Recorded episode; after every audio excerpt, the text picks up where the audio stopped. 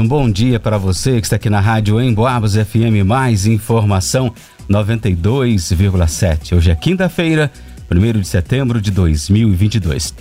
O assunto do Enfoco, essa edição, é sobre o censo. Já começou o censo 2022 em São João del Rei, é claro, em todo o país. Por isso a gente vai saber mais como está a situação do censo aqui na cidade com a Crícia Oliveira, coordenadora do censo. Oi, Crícia, bom dia. Prazer estar com prazer ter você mais uma vez aqui na Rádio Emboabas. Bom dia, Ângelo, tudo bem? Prazer é nosso poder estar aqui. Com certeza muito trabalho, né? Nossa, com certeza muito trabalho. E a gente ainda tá dando mais trabalho para você ah, aqui na não, rádio. Isso aqui é, é bom vir. É, obrigado. Ô, Cris, é, de fato, é, eu disse que o censo já começou. Já começou, né? As visitas já começaram, preenchimento de questionários. É fato isso? Com certeza. o censo começou dia 1 de agosto. Nossos recenseadores já estão em campo em todas, to, todos os municípios. Já está bem, já tá bem adiantado mesmo. Primeiro de agosto, então a gente pode dizer que passamos já o primeiro mês, ou seja, 30 dias já de trabalho. É, a gente fala assim, das visitas, né? Porque o trabalho de vocês de coordenação já começou antes até. Ah, não, nosso trabalho de coordenação já vem desde o começo do ano, de, de treinamento, de tudo certinho. Mas o, o, o, trabalho efetivo em campo mesmo, na visita dos domicílios, começou agora, dia 1 de agosto. Isso é, a gente pode dizer aqui de São, na cidade, né, na zona urbana e na zona rural de São João, distritos, também já pessoal Sim, já tem a gente começou mais dando foco no, rural, no, no urbano mesmo. Agora, a probabilidade dos recenseadores irem para o rural e começar a fazer ruralzão mesmo é bem maior. E, e, tem toda uma divisão de, de tarefas, digamos assim, de, de, recenseadores. Tem uns que só ficam na zona urbana, outros só zona rural? Não. Não necessariamente. No começo, no, no, começo do censo, a gente colocou no urbano para poder estar tá mais próximo deles, é, ver se estava tendo erro, é, que, problemas com conceito. Agora que eles já estão treinados, eles já, já, se adaptaram, eles começam a ir para os rurais mesmo. Então, é, ainda não estão nos rurais. Não, nesse mas momento. assim, igual em Boabas, Cajuru, esses lugares a gente já tem recenseadores, porque já é considerado uma zona urbana, entendeu? Uhum. Você coordena é, recenseadores aqui da cidade, digamos, sede e de mais outras cidades da região? Sim, a gente coordena 15 municípios. São Madeus, Piedade, Nazareno, São João, é, Conceição da Barra de Minas, Prados, Resende Costa, Lagoa Dourada, Barroso, Dores de Campos. É... E Coronel Xavier Chaves. Tiradentes, Santa Cruz de Minas, São Tiago. Muita, 15 é municípios. 15 municípios, e Ritápolis. E, e, é muita gente? Muito, muitos recenseadores, em torno de você pode dizer número aproximado? Nossa, aqui, aqui, na área de São João, eu acho que são mais de 200 recenseadores contando de todos os municípios. 200. Isso. E aí, cada, cada município desse, além dos recenseadores contratados, a gente ainda tem um supervisor para supervisionar esses, esses, esses, recenseadores nos municípios. Uhum. Tem um, uma meta, um prazo a ser cumprido? Bom, o prazo é que o censo acabe no, no final de, de outubro. Isso a, a, parte de campo, a parte de visitas. Sim, a parte de campo, a parte de visita. Depois que acabar, os, o, depois que acabar o trabalho dos recenseadores, nossos supervisores ainda vão a campo fazer supervisão, ver ruas novas, porque assim, o censo aconteceu em 2010, então assim, a probabilidade de ter muitas ruas novas na cidade é bem grande. Então esses supervisores vão a campo depois para poder fazer a, o, o cadastro dessas ruas também no nosso sistema.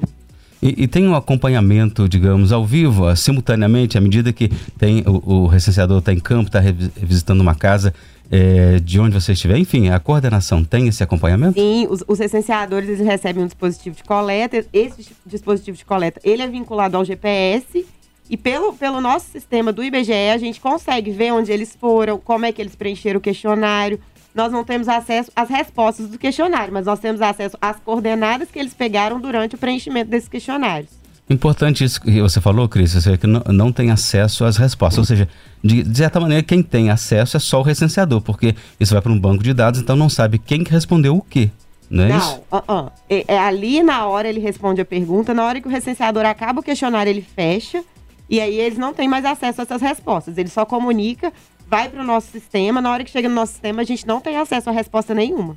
É, ou seja, é sigiloso, então. Com certeza. É por isso que as pessoas que, que recebem os recenseadores não têm que ter nenhum receio de dar informações, principalmente que não tem informações pessoais, não vai perguntar número de agência bancária, nada disso, né? Não, a gente não pergunta nada disso. É, o que a gente pergunta é o rendimento, qual, qual cor se identifica. São coisas básicas mesmo para a gente poder ter um retrato da nossa população. E, você falou de prazo, tem o prazo agora que vai até outubro, como você falou. É, a gente imagina que pode ter algum imprevisto ou não, né? Porque é, tem muita gente que. E, e sempre foi assim, parece que sempre foi assim, né? Não sei se sempre. As pessoas ficam com aquele receio de, de receber o, o, o recenseador, de abrir as portas, de, de responder mesmo, né? É, assim, a gente tem que trabalhar. Assim, eles foram treinados para ter uma abordagem para poder conseguir pegar o máximo de entrevistas que eles conseguirem. Mas, infelizmente, tem gente que não, não abre a porta. É, é, como que é no treinamento, como que é feita a abordagem? O, o, o, passo a passo, o recenseador ele vai, vai na residência, suponhamos que não tem ninguém em casa ou não é atendido, ele passa mais de uma vez? Sim, os nossos recenseadores, eles são instruídos a passar quatro vezes. Esses recenseadores, eles recebem vários, vários folhetinhos. Nesse folhetinho, ele avisa que ele foi na residência, ele coloca o número dele institucional do IBGE, que se a pessoa chegar na casa, vamos supor que ele passou lá três horas da tarde, o recense... ela não tinha ninguém em casa, o recenseador deixou esse panfleto. A pessoa pode entrar em contato com o recenseador, agendar uma entrevista, até pelo telefone mesmo. Pode... ela pode falar, ah, vamos fazer essa entrevista pelo telefone? E ela consegue conversar com o recenseador. Agora, se ele chega, vamos supor que ele vá às três horas da tarde não tem ninguém. Ele é instruído aí em outro horário. Por exemplo, às 8 horas da noite. Para ele poder achar essa pessoa em casa. Ou no final de semana. O recenseador tem livre livre-arbítrio para trabalhar, entendeu? Ele trabalha a hora que ele quiser. E se a pessoa, de qualquer maneira, a pessoa não quer receber alguém, tá? Aquele dia que não acordou com o pé direito, né? Enfim, acordou meio mal-humorado, enfim, não quer receber. Tem opção de responder também através de, de um aplicativo, como que é? Pela internet? Sim, a pessoa tem opção de responder pela internet também. Ela pode entrar no site do IBGE para responder essa, esse questionário também. Mas assim, a gente instrui a não responder pela internet porque são conceitos. Então, às vezes, a pessoa pode se confundir. Quando o recenseador tá ali próximo a você, ele consegue te explicar, ele consegue é, clarear as ideias, entendeu? Mas e, e, aquele outro fato que parece que o recenseador deixa um, um código, alguma coisa que a pessoa é, responde também depois, tem um prazo de, de, validade, como que é? São os e-tickets. Mas esse, esse, esse, esse e-ticket, ele agora está meio inativo. Por quê? Porque estava dando muito problema no sistema das pessoas não responderem e ficar sem responder. Porém, a gente já está trabalhando para poder voltar com ele para pro, os domicílios. Uhum. E de uma maneira geral, quais têm sido até agora os maiores desafios, as maiores dificuldades, ô Crícia? Bom, os maiores desafios são a recusa, porque assim, a população às vezes. É o que você falou, às vezes a pessoa não quer atender, não está com saco. E tem gente que tem medo também, por, pelo fato de receber auxílio do governo, na questão de rendimento.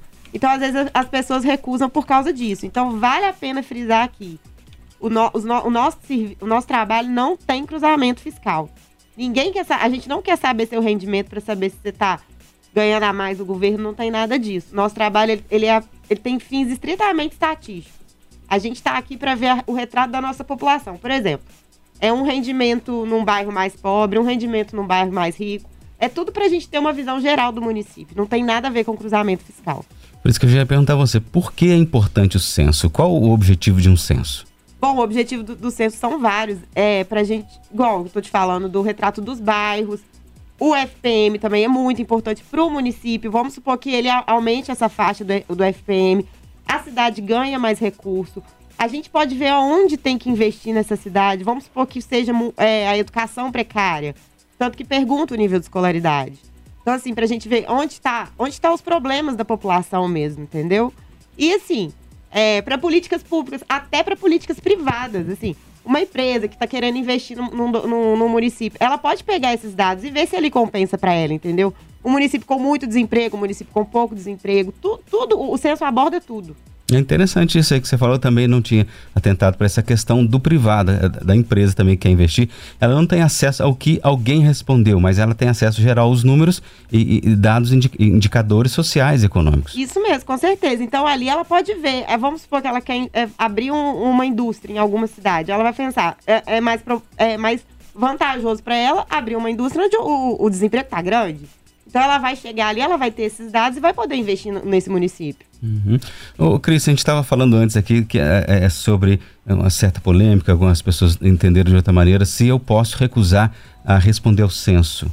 Tem essa, essa certa liberdade. Eu tava, até pesquisei também, então eu vi que tem uma lei que diz, vou até citar, toda pessoa natural jurídica, direito público ou direito privado que esteja sob a jurisdição da lei brasileira é obrigada a prestar as informações solicitadas pela Fundação IBGE para execução do Plano Nacional de Estatística. Está lá o Decreto-Lei 161 de 13 de fevereiro de 1967, ou seja, continua em vigor, nada mudou, né? Não, nada mudou. O, a resposta do censo, ela é obrigatória. Nós temos um percentual de recusa porque, assim, é, é inevitável, mas a gente espera que todo mundo receba o recenseador nas suas casas. E precisa ter algum medo de receber? Não, gente, não precisa ter medo nenhum. Nosso trabalho é estritamente estatístico, a gente não vai cruzar dado. É muito importante falar isso, porque as pessoas ficam preocupadas mesmo, então não precisa se preocupar.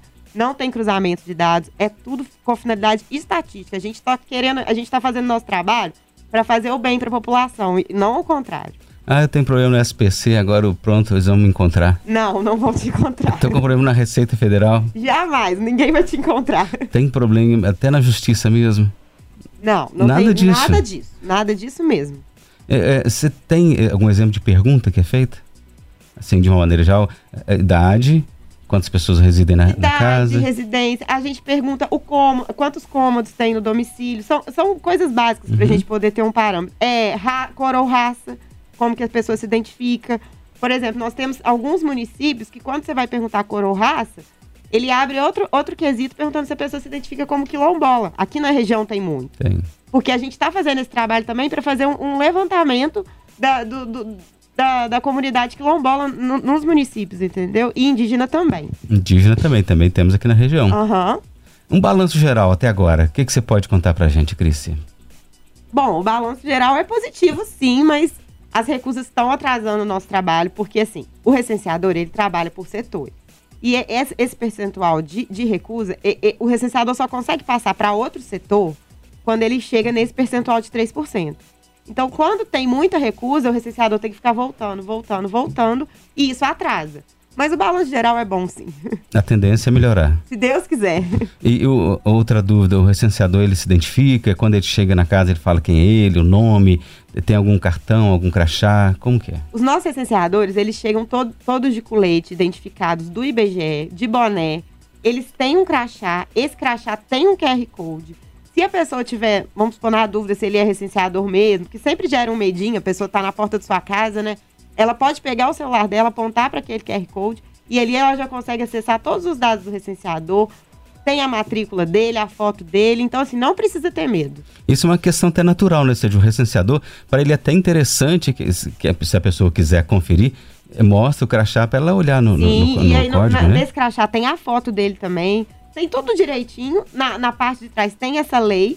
Mas assim, a gente conta com a boa vontade das pessoas para não precisar usar da lei para Uhum. poder fazer a entrevista. E eu te perguntei agora sobre essa segurança até do recenseador, porque a gente sabe, infelizmente, tem muito golpe por aí. O pessoal liga para essa questão do cartão de crédito, para trocar o chip, enfim, a gente tem visto reportagens por aí. Então, é mais por causa dessa segurança mesmo, para ambos, para quem vai ser entrevistado e para o entrevistador também, né? Com certeza. E nessa questão agora da- do período eleitoral também, é uma coisa que está prejudicando a gente, porque assim, tem, tem pesquisa eleitoral passando nas casas também. Tem gente, sei lá, indo entregar santinho. Os nossos recenseadores vão estar de IBGE, gente. Não, não tem como não identificá-los, entendeu? Ele não vai entregar santinho também, não. Não, né? não. Até não Mas pode. ele vai entregar o panfleto pra, com o número dele pra, se, pra se identificar. Muito bom. Cris, o que mais que você gostaria de dizer para a gente? É, é, eu acho que você vai reforçar essa questão de receber o recenseador, é isso mesmo? Bom, eu queria pedir encarecidamente para toda a população recebam nossos recenseadores, tanto aqui em São João del Rei quanto nos municípios menores, por exemplo, Prados, Resende Costa. O nosso trabalho é feito com mu- muita muita clareza. A gente, a gente só tá aqui para fazer o bem para a população mesmo. Então, o que eu puder, que a gente puder fazer para ajudar, a gente tá aí para ajudar e não para prejudicar ninguém.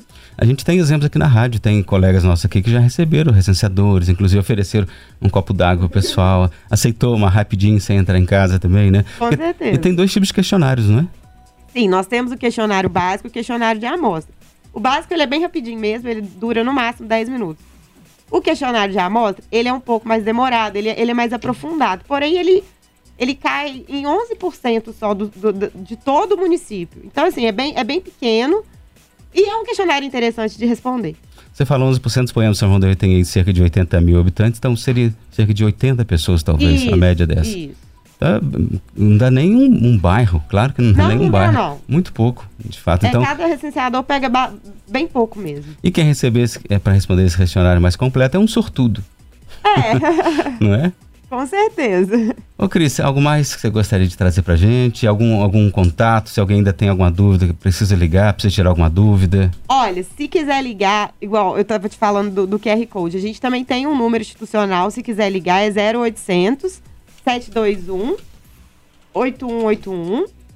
E a gente também tem o nosso site do, do censo, que é, é Censo 2022. Censo começa com C, né? Isso mesmo. Censo 2022.gov.br.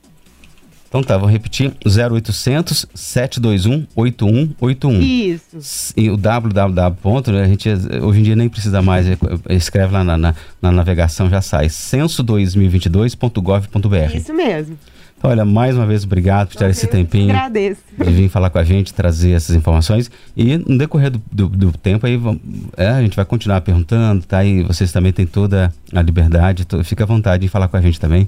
Tá bom? Obrigada. E a Cris, o pessoal tá, perguntou por que está de máscara, né? Pande, claro, a pandemia ainda não acabou, mas uma questão, inclusive, da, da, da, agência, né? Pedido da agência, não é Sim, isso? Sim, o nosso órgão, ele pede para todo mundo trabalhar de máscara. Então, assim, até quando a gente trabalha é, dentro da agência, na agência mesmo, está todo mundo de máscara também. Os recenseadores também, então? Sim, os recenseadores receberam máscara, álcool em gel, tudo certinho para poder trabalhar. É isso aí, Cris. Então, mais uma vez, muito obrigado, bom dia, bom trabalho. Eu que agradeço, viu? Aí, pessoal, então, as últimas né, atualizações sobre a realização do Censo 2022 aqui em São João del Rei e mais em torno de 15 cidades aqui que pertencem a, a esse polo aqui da cidade. Muito obrigado a Cris Oliveira.